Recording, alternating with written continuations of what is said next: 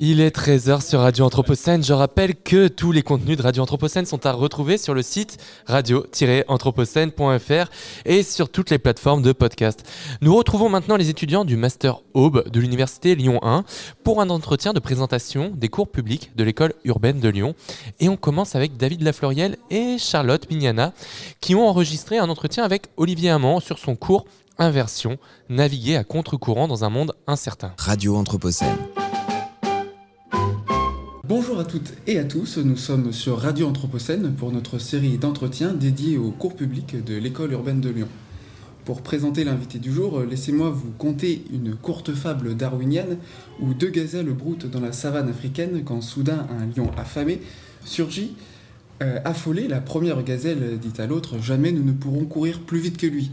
Sini que la seconde lui répond Pour lui échapper, il me suffit de courir plus vite que toi.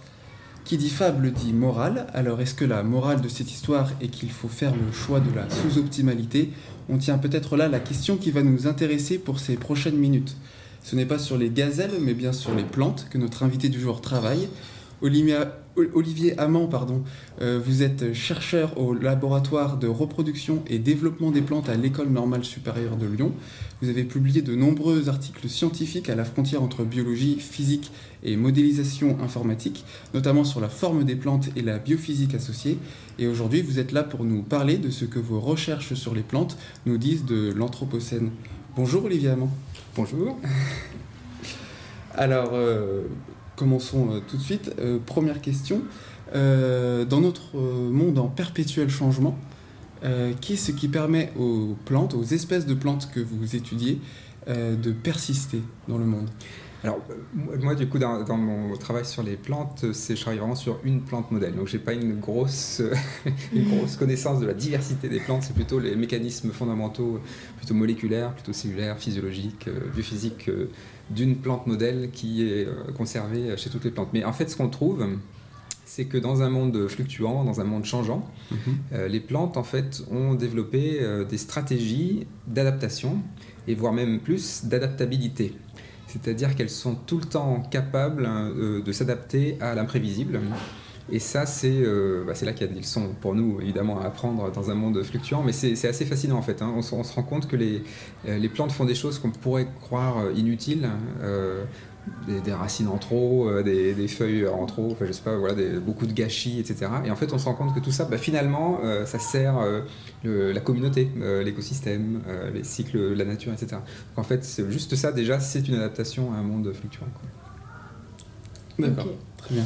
Et euh, du coup, à quel point ces observations euh, faites sur du coup votre modèle biologique euh, sont extrapolables au reste du vivant et donc à l'homme, c'est-à-dire est-ce qu'on l'observe dans plusieurs taxons ou plusieurs groupes et est-ce que c'est un mécanisme qui se répète euh Oui, alors c'est ça qui est, euh, extraordinaire. c'est, un petit peu l'intérêt de descendre à l'échelle euh, moléculaire et cellulaire, c'est qu'on tombe sur des mécanismes qui sont plus facilement conservés dans tous les règnes. Et donc en fait, ce que je raconte dans mes cours publics sur l'adaptabilité du vivant, sa résilience, sa robustesse, sa sous-optimalité, c'est conservé chez les bactéries, chez les archées, chez les champignons, chez les plantes, chez les animaux, absolument partout. Euh, les cellules de votre corps fonctionnent comme ça. Elles, sont, euh, elles vont plutôt contre la performance pour créer de l'adaptabilité. Et ça, c'est très conservé. D'accord. Et juste petite question de curiosité, votre modèle du coup sur lequel vous travaillez Ah oui, je ne l'ai pas dit, euh, c'est la plante Arabidopsis thaliana, ah. donc la fameuse arabette des dames, qui est un petit peu la, souris de tous les labos qui travaillent sur les plantes, ou la drosophile, l'équivalent, hein, le, modèle planétaire de la plante. D'accord, très bien. Euh, euh, donc du coup, euh, enchaînons. troisième question. à quel point... pardon. Excusez-moi.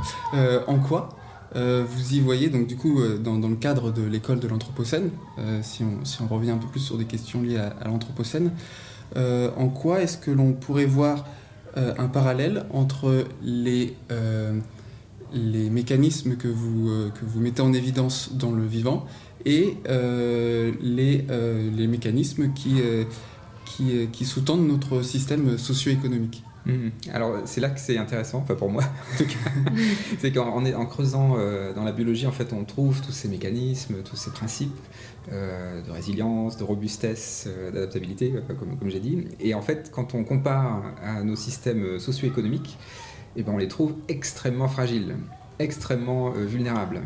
Euh, la crise Covid a été un exemple vraiment euh, très clair. Le, système s'est arrêté d'un seul coup. Euh, on n'avait plus accès à des, médicaments, enfin encore aujourd'hui d'ailleurs, hein, de Iprane, des antibiotiques.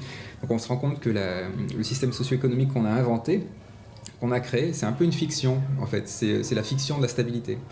Mais en fait, c'est une stabilité locale à court terme qui crée de l'instabilité à long terme. Et c'est là qu'il euh, va falloir qu'on change les choses, forcément.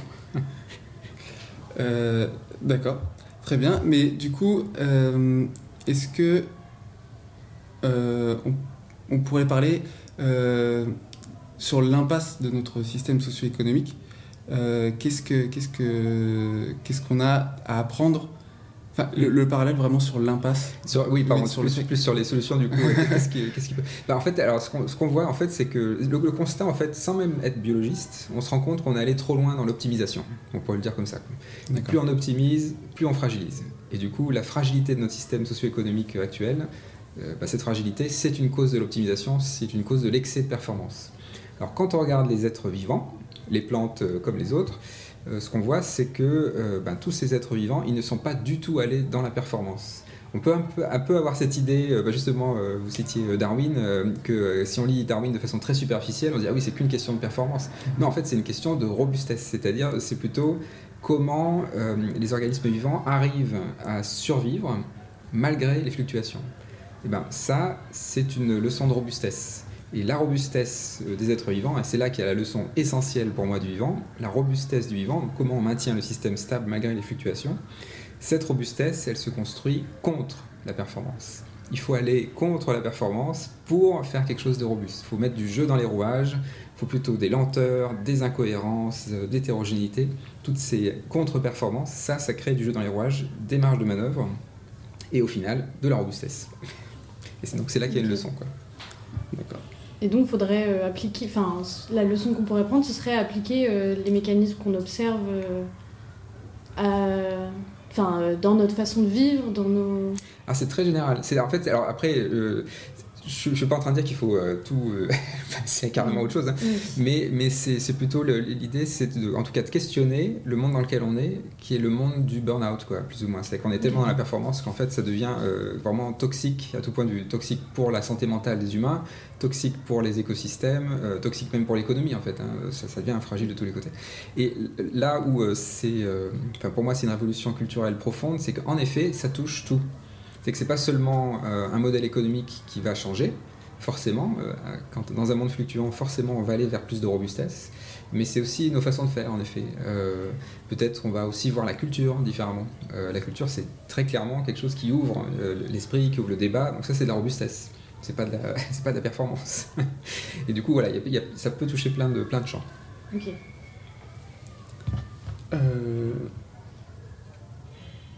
Très bien, pardon. Euh, et, euh, mais du coup, euh, si je comprends bien, actuellement, on serait du coup dans, un système socio-économique qui prônerait ce, cette, cette, performance. mais qu'est-ce qui empêcherait, mettons, on pourrait imaginer une société hypothétique mhm. dans laquelle où, on, ne mettrait plus le progrès pour le progrès, on, le on arrêterait de valoriser ça. Qu'est-ce qui empêcherait, est-ce qu'il, ou plutôt est-ce qu'il n'y aurait pas un risque euh, que, le, que des tricheurs puissent émerger mhm. et revenir et nous faire rebasculer dans les travers de la société dans laquelle ah, Bien sûr, ça, en plus on peut toujours tout récupérer, hein, tout, est possible. Euh, alors ce que j'ai envie de dire, c'est que si le système est réellement robuste, il mhm. peut s'accommoder de quelques fraudeurs. D'accord.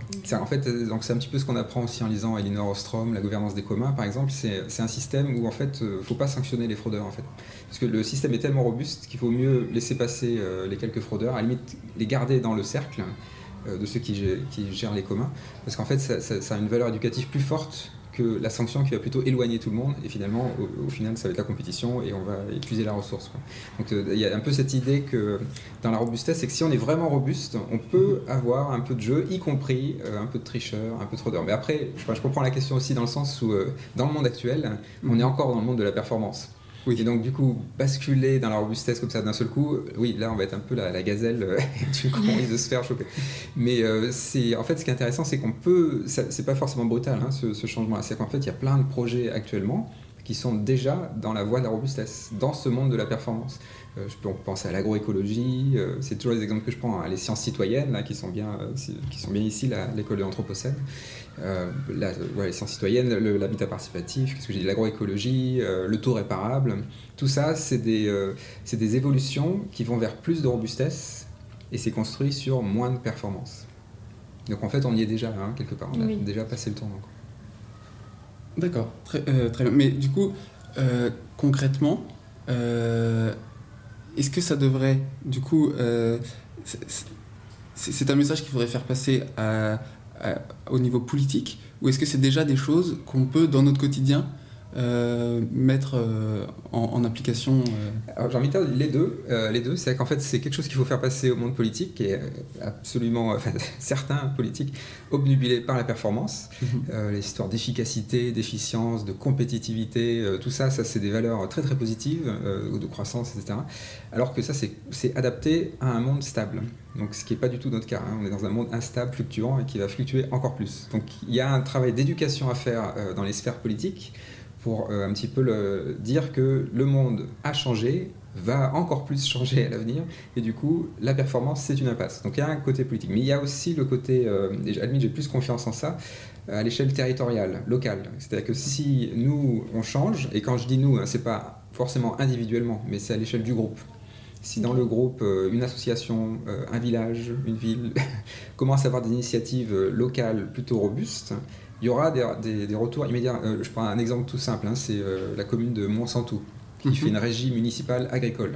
D'accord. Ben là, ça c'est de la robustesse tout simple. C'est en fait c'est une, une ville, une petite ville, qui décide de produire ses aliments pour ses écoles localement, sur son terrain. Du coup, là, il y a plein de valeurs ajoutées, éducation euh, des, enfants, etc. Enfin, donc c'est tout un, tout un système quoi, qui fait de la robustesse sociale en plus de la robustesse alimentaire, hein, finalement, parce que là, contrôlent la qualité des aliments. Mais c'est encore plus loin, c'est-à-dire que vu qu'ils ont été pionniers, maintenant, ils sont un peu le démonstrateur français de ce que c'est qu'une régie municipale agricole. Et donc, euh, il y a plein de villes qui viennent les voir pour voir comment faire. Et du coup, ça, c'est un exemple où, euh, localement, c'est un petit groupe, c'est une petite ville, qui a décidé de faire une initiative qui va plutôt contre la performance vers la robustesse et qui maintenant euh, ben voilà, peut dire euh, on, a fait ça et euh, il y a une valeur ajoutée tout de suite. Quoi. Enfin, ça, ça, se voit tout de suite. Donc du coup, si, à, demi-mot, si je comprends bien, le, synonyme un peu d'optimisation, ça serait, pour nos sociétés, ça serait le capitalisme. Il y, a, très, clairement un lien au capitalisme, mais j'ai envie de dire que cette histoire de bascule de la performance à la robustesse, ça va même au-delà du capitalisme. C'est qu'en fait, le, il y a un petit côté. Euh, c'est là où on rentre dans l'anthropocène. En fait, l'anthropocène n'est pas un capitalocène pour moi. C'est plus large que ça. C'est-à-dire que dans les, euh, cette histoire de performance, elle est présente dans le, dans le monde communiste. Mm-hmm. Euh, la performance, elle est présente dans les théocraties. Donc c'est vraiment quelque chose qui est vraiment ancré très profondément dans, la culture humaine, dans la tradition humaine. La robustesse, c'est vraiment quelque chose que tous les terriens sur Terre font. C'est-à-dire que tous les êtres vivants, à part deux types d'organismes, que sont les humains et les parasites. Ce sont les deux seuls êtres vivants, enfin des organismes vivants ou plus ou moins vivants, qui sont que dans la performance. Euh, un parasite, il va exploiter toutes les ressources, il va être au maximum de performance jusqu'à la mort de, de l'autre. Et donc les humains ont fait à peu près pareil. Euh, tous, les êtres, tous les autres êtres vivants, euh, ce qu'ils font, c'est qu'ils ne tapent pas dans le stock de ressources, ils régénèrent la ressource en permanence. Donc c'est un flux. Et au lieu de faire beaucoup d'extraction, ils font beaucoup d'interactions.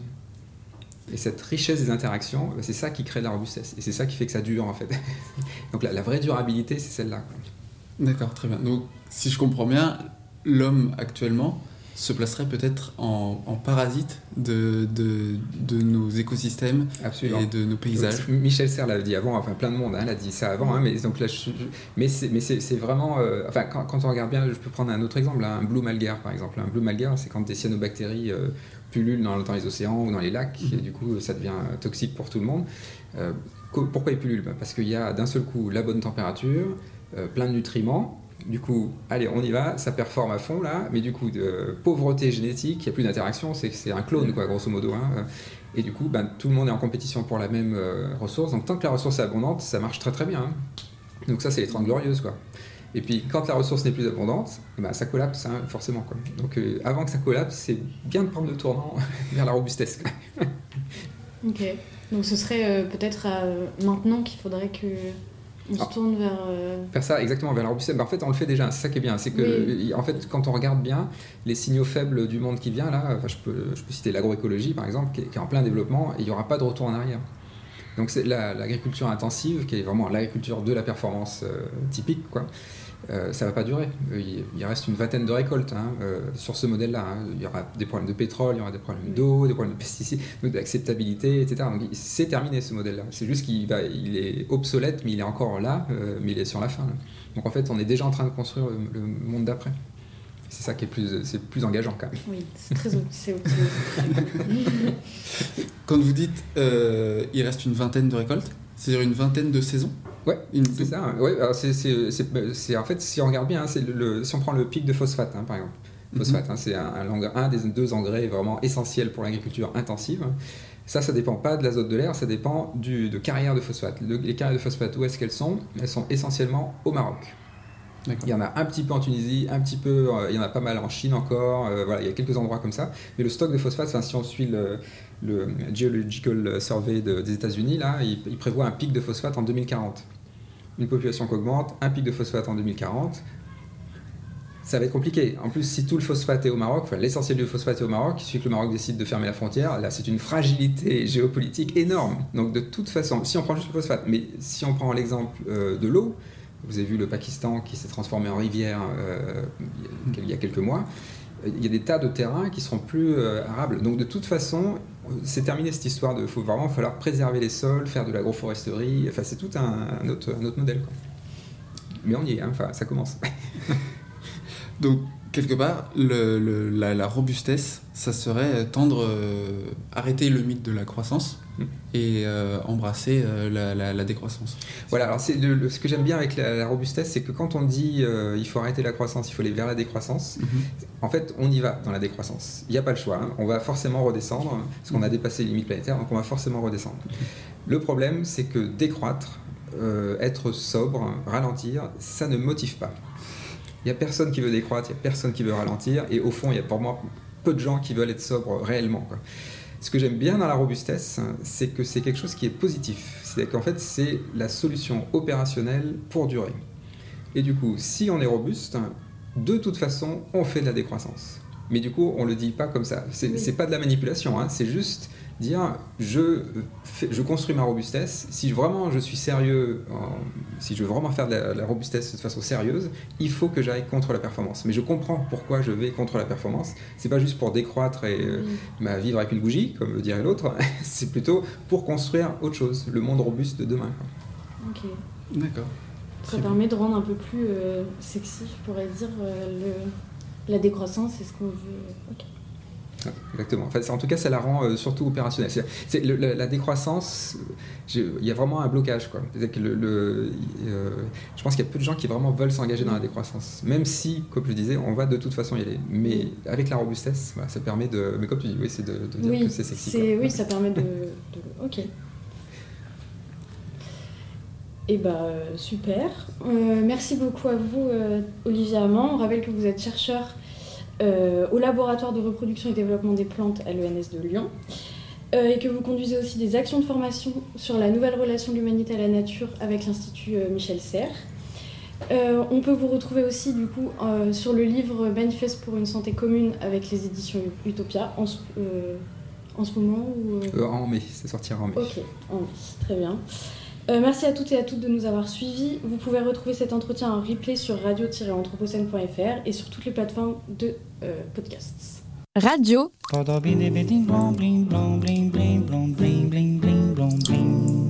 à l'école de l'Anthropocène.